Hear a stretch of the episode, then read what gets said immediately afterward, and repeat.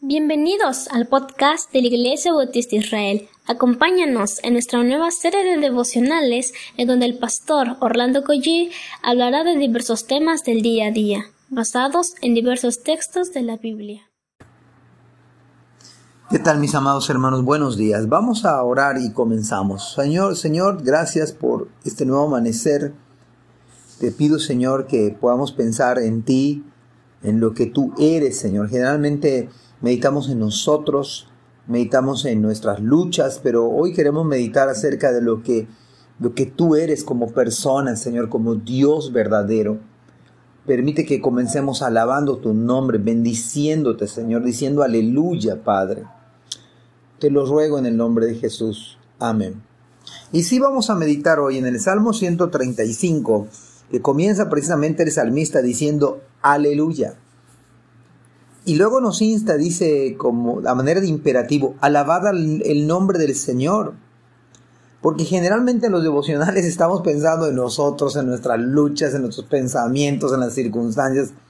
Pero pocas veces nuestro devocional tiene que ver con Dios mismo. Pocas veces un devocional tiene que ver con, con solo el hecho de alabarle a Él por lo que Él es. Y de eso se trata esta mañana.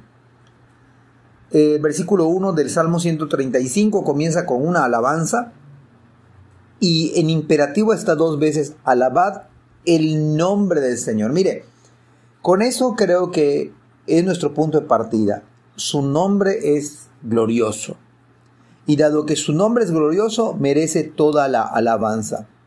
En segundo lugar, tiene que ver con nosotros, porque dice este versículo 1, alabad siervos del Señor. Esto de entrada es un privilegio porque usted y yo somos siervos del Señor, no somos señores, no somos jefes, somos siervos. Y, esa es una, una razón de gran importancia, valiosa, porque Él es nuestro Señor y somos sus siervos. De tal manera que con el, con el hecho de esta verdad, vale la pena alabarle. Pero además dice el versículo 2, los que estáis en la casa del Señor, en los atrios de la casa de nuestro Dios. El versículo 3 habla otra vez de del Señor. Dice, aleluya, porque el Señor es bueno. Piense usted y yo que en este devocional vamos a hablar acerca de Él, no de nosotros. Él es bueno. Piense usted, ¿acaso no ha sido bueno el Señor con ustedes y conmigo y nos ha bendecido, nos ha salvado, nos ha santificado? Él es bueno. Él no es un Dios malo. Él no es un Dios perverso. No es un Dios egoísta. Él es el Señor. Y Él es el Señor bueno. Mire a tal grado que en la cruz puede decirle a, un hombre pecador, le dice, hoy estarás conmigo en el paraíso. Dígame si no es bueno aquel que está muriendo por el pecador y luego de maldecir luego de, de, mandar a su, a su ejército celestial para acabar con todos los pecadores, él dijo, Señor, perdónalos. Mire, mire que si, hermanos, tenemos que aprender mucho de Dios. Perdónalos porque no saben lo que hacen. ¿Tiene usted yo ese carácter de santísimo, ese carácter de, de veras, como dice la palabra, Él es bueno? Mire, el hecho de que podemos hablarle, que podemos meditar en Él, que se trata de que Él es bueno. La verdad es que no merecemos ni siquiera, ni siquiera dirigir una oración hacia Él. Luego entonces el versículo 3 dice, cantad alabanzas a su nombre. ¿Por qué yo vamos, usted y yo vamos a la iglesia y en casa le cantamos alabanzas? ¿Sabe por qué? No solamente porque es bueno, porque el Señor es agradable. A veces pensamos en algo, en un perfume agradable que, que, que se siente rico el aroma, que no es asfixiante, que no da alergia, sino que es agradable. Piense usted en un clima que es agradable, que no hay mucho calor, que no hay mucho frío, sino que es grato a nuestro cuerpo porque es agradable.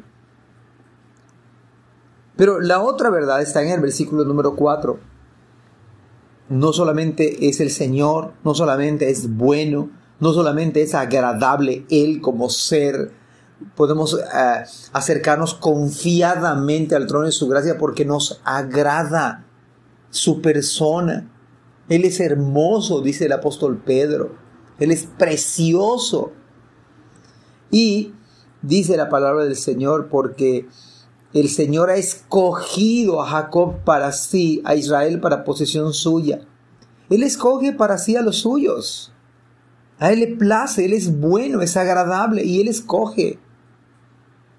Entonces es un motivo de, admirarlo, de contemplarlo, cómo es posible que me haya escogido a mí, que soy un vil, miserable pecador, pero Él es tan bueno, tan agradable que me ha escogido.